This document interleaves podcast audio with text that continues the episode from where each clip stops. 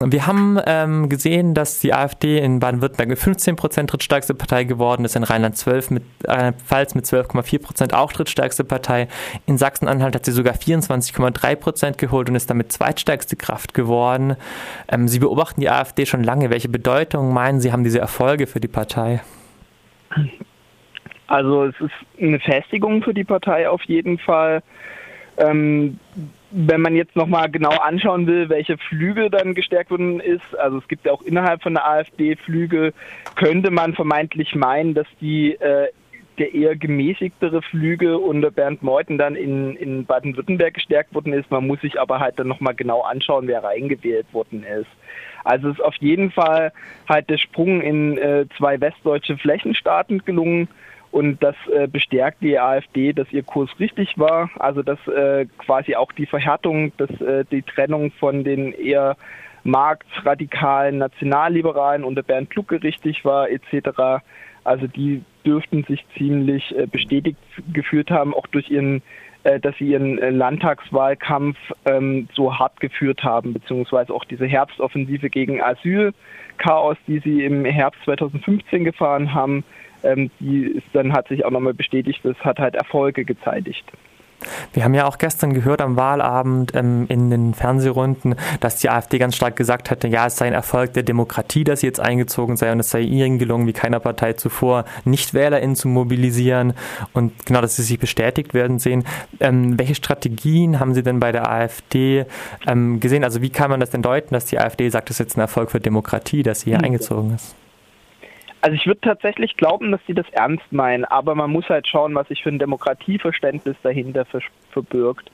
Also ähm, das ist ja tatsächlich ein Element, äh, was Rechtspopulismus von der traditionellen extremen Rechten auch so ein bisschen unterscheidet, obwohl halt natürlich auch Rechtspopulismus insgesamt der extremen Rechten zuzuordnen ist, dass sie halt äh, scheinbar demokratiekonform sind und jetzt nicht wie man wegen die NPD die Abschaffung des Systems propagieren, dann halt zugunsten von einem autoritären System, sondern dass sie halt ähm, scheinbar pro-demokratisch sind.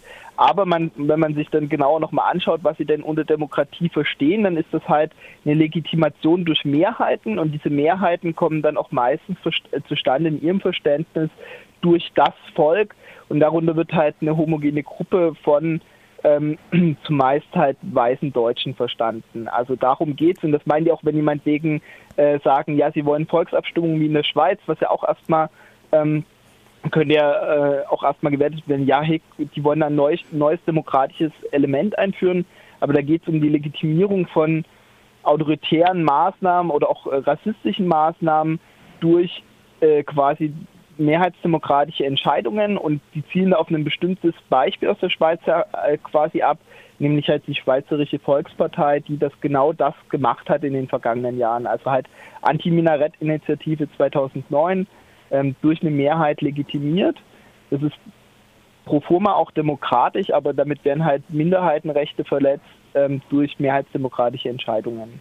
Das ist problematisch. Was ja gestern auch aufgefallen ist, ist irgendwie dieser sehr sachliche Ton von den VertreterInnen der AfD, also meines Eindrucks auf jeden Fall nach, wo gesagt wurde, nein, wir wollen eine, keine Fundamentalopposition machen, wir wollen irgendwie ja pragmatische Oppositionsarbeit machen. Das ist ja irgendwie in großen Differenz zu diesen sehr hetzerischen Aussagen, die von Mitgliedern der AfD immer wieder im Vorfeld gemacht wurden. Wie erklären Sie sich das? Ich würde vermuten, dass es auch an den Menschen, die da genau gesprochen äh, haben, halt liegt. Also ich glaube, äh, dass einige AfD-Kandidaten, wenn man sich so ein bisschen anschaut, wer da reingekommen ist, also zum Beispiel Heinrich Fichtner äh, für den Wahlkreis Göppingen, der äh, den Koran mit meinem Kampf äh, verglichen hat, etc. Ich glaube, wenn man den interviewt hätte, hätte der möglicherweise nochmal auch was anderes gesagt. Das ist halt ein bisschen ja, vereinfacht gesagt, so ein bisschen Bad Cop, Good Cop Spiel. Also Bernd Meuthen ist halt der Good Cop, der auch immer sehr gemäßigt auftritt, ähm, während halt andere dann halt sozusagen das andere, die andere Seite des Geschäftes besorgen. Aber wenn man sich halt das Programm anschaut der AfD, womit sie zur Landtagswahl kandidiert hat, dann spricht es nicht von irgendwie nur einer sachlichen Oppositionsarbeit. Das ist Quatsch. Ähm, wenn wir uns nochmal anschauen, wer denn die AfD gewählt hat, dann fällt ja irgendwie auf, dass sowohl gebildete wie auch ungebildete Menschen die AfD gewählt haben, mit gleichen Tendenzen zu Menschen mit einem formal eher niedrigeren Abschluss, aber dann auch zu gleichen Teilen Leute von der Linken, von der CDU, der SPD, ähm, wenn man sich bundesweit die Wahlergebnisse anschaut, von ähm, diesen Parteien zur AfD gewandert sind. Und auch, ähm, wenn man jetzt die über 70-Jährigen ausklammert, dann waren irgendwie alle Altersschichten gleich stark vertreten bei den WählerInnen. Woher kommt denn diese breite Streuung oder woher kommt denn diese breite Verankerung der AfD in der, in der, ja, in der Bevölkerung? Ha, schwierig zu sagen. Also ich glaube, dass es trotzdem noch bei, bei bestimmten Gruppen hakt, ähm, aber und man müsste sich auch nochmal von äh, Bundesland zu Bundesland anschauen. Ich glaube, dass es schon auch nochmal so äh, Gruppen gibt, die besonders angesprochen worden sind und äh, Gruppen, die weniger gut angesprochen werden konnten. Also ich würde zum Beispiel vermuten, das muss ich nochmal halt äh, mir dann genauer anschauen, dass halt ähm, Leute, die eher in so pietistischen Hochburgen leben, dass da halt nochmal relativ viele AfD gewählt haben. Oder in Pforzheim, wo ja ein Direktkandidat äh, eingezogen ist für die AfD, also halt das Mandat direkt geholt worden ist, ähm, geht man auch stark davon aus, dass halt äh, zum Beispiel Spätaussiedler und Spätaussiedlerinnen verstärkt AfD gewählt haben. Ansonsten die breite Verankerung, ich weiß nicht, ob das jetzt schon eine direkte Verankerung ist. Also eine Verankerung ist nach meiner Ansicht nach, wenn halt tatsächlich das häufiger gewählt wird, nicht mhm. nur einmalig, ähm, hat sicherlich auch was mit einem breiten Wahlkampf zu tun. Ähm, und das tatsächlich halt das, worauf die AfD äh, geritten ist, äh, ist nämlich eine Welle ähm, der Rassismus, dass die halt einfach auch in allen Bevölkerungsschichten äh, ver verbreitet ist und dass die dann halt entsprechend die AfD gewählt haben. Also auch bei WählerInnenwanderungen von einer anderen Partei zur AfD würde ich halt nochmal schauen, ähm, was, wofür haben die früher die andere Partei gewählt, beziehungsweise ähm, warum. Mhm. Und ähm, da stellt sich meinetwegen bei Wählerinnenwanderungen von der Linkspartei zur AfD raus, das sind halt Leute, die haben schon vorher ein rechtes Weltbild gehabt, beziehungsweise waren hatten rassistische Einstellungen, die sind vielleicht nochmal jetzt mehr aktiviert worden, aber die haben die Linkspartei dann weniger für ein quasi explizit linkes Programm gewählt. Ähm, ja. Und ähm, wo aber eine, eine, Gruppe war, die irgendwie ganz stark repräsentiert, also ganz stark ähm, für die AfD gewählt hat im Verhältnis zu anderen Gruppen, ist Menschen mit einem niedrigen Einkommen oder arbeitslose Menschen. Jetzt hat die AfD ja gerade, also auch in Baden-Württemberg gerade ein sehr neoliberales Parteiprogramm mit einer sehr neoliberalen Wirtschaftspolitik. Wie erklären Sie sich denn diesen scheinbaren Widerspruch? Naja, dass man halt quasi die Partei für seine Ressentiments gewählt hat und äh, nicht für seine eigenen Interessen ich meine, es ist ja schon länger oder es ist ja ein, ein, ein uraltes Phänomen, dass halt Leute scheinbar gegen ihre objektiven Interessen wählen. Hm. Ähm, von daher verwundert das jetzt nicht so stark. Ich vermute mal, dass die sich, ähm, dass sich halt äh, niedrigere Einkommensschichten nochmal in Konkurrenz sehen. Also jetzt auch, ich glaube, dass die AfD halt gerade jetzt äh, als Anti-Flüchtlingspartei gewählt worden ist und da könnte ich mir vorstellen, dass halt sich die Leute, ob das real so stimmt, mag ich äh, stark bezweifeln, aber dass sie sich halt in Konkurrenz sehen zu Flüchtlingen, meinetwegen auf dem Arbeitsmarkt oder beim Zugang zu Ressourcen, ähm, dass sie auch Angst haben um ihre wenigen Privilegien. Also es gibt ja auch tatsächlich unten dann halt sozusagen noch Kleinigkeiten zu verteilen, meinetwegen bei der Tafel etc. Und da gibt es halt von Leuten, die schon länger bei der Tafel sind, dann vielleicht auch halt äh, Leute, die sagen, ja, und ich möchte aber bevorzugt als deutscher Staatsbürger, als deutsche Staatsbürgerin behandelt werden gegenüber diesen anderen, gegen den als, äh, gegenüber den als Fremdmarkierten.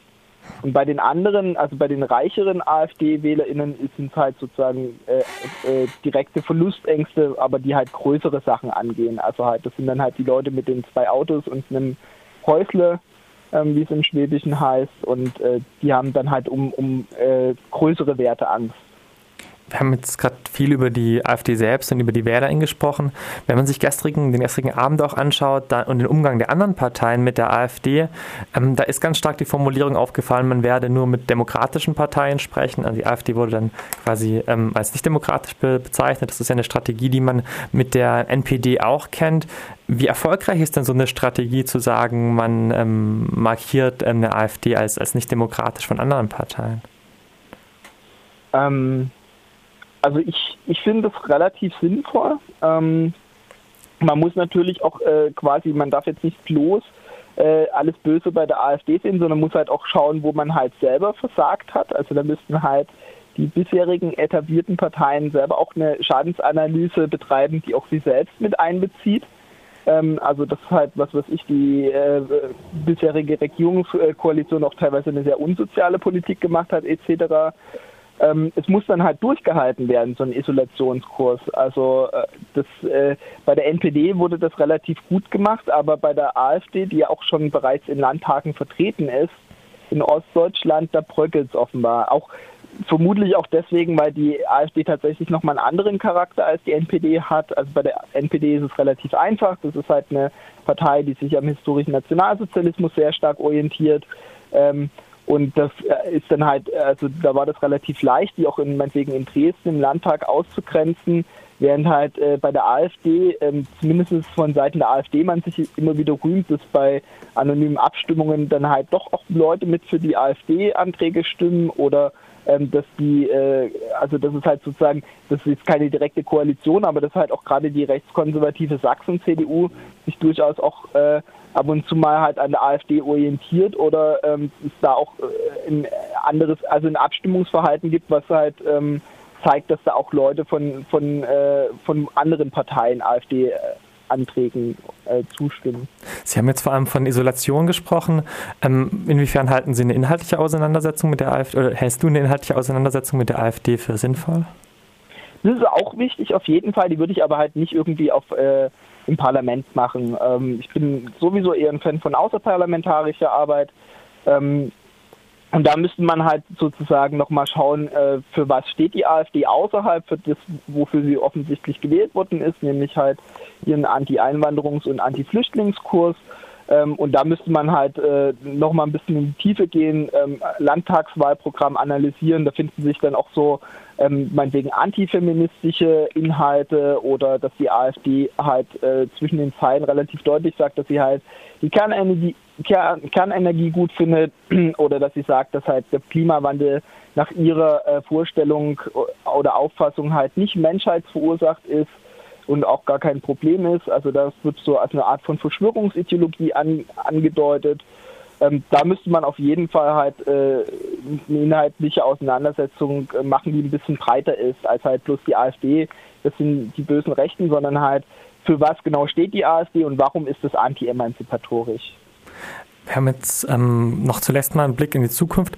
Ähm, wie ist es denn, was für Konsequenzen erwarten Sie, wenn diese, oder erwartest du, Entschuldigung, erwartest du denn ähm, davon, dass die AfD jetzt quasi in mehreren Landtagsparlamenten sitzt, für, auch für die Bundespolitik zum Beispiel? Mm, also es gibt ja jetzt verstärkt oder vermehrt wieder, also es gab ja immer äh, vermehrt wieder und offener Stimmen in der Union, die halt sagen halt, ähm, Merkel muss ihren Kurs ändern. Die fühlen sich natürlich jetzt gestärkt. Also die sagen, ja, wir müssen unsere Wähler und Wählerinnen halt wieder zurückholen, indem wir da halt wieder klare Kante zeigen. Ähm, das hat ja auch Seehofer sehr stark gemacht, indem er da so eine Art äh, Opposition innerhalb von der Koalition äh, versucht hat äh, zu bilden ähm, oder zu spielen. Also ich glaube schon, dass halt sozusagen da halt sich auch der Rechtsdruck ähm, erweitert und es ist auch ein bisschen sozusagen die Hemmung äh, verloren gegangen hat, mit die AfD zu wählen. Also das, das äh, wird auch Ausstrahlung auf die kommenden Landtagswahlen noch haben. Ähm, und äh, die AfD wird halt sozusagen von diesem Rechtsdruck äh, sowohl in der im Bund als auch tatsächlich, man muss inzwischen auch tatsächlich schon fast von Europa sprechen, äh, profitieren, als auch, äh, das muss man auch betonen, sie ist weiterhin auch quasi jemand, der das vorantreibt. Also sie ist sowohl Profiteur als auch Akteur.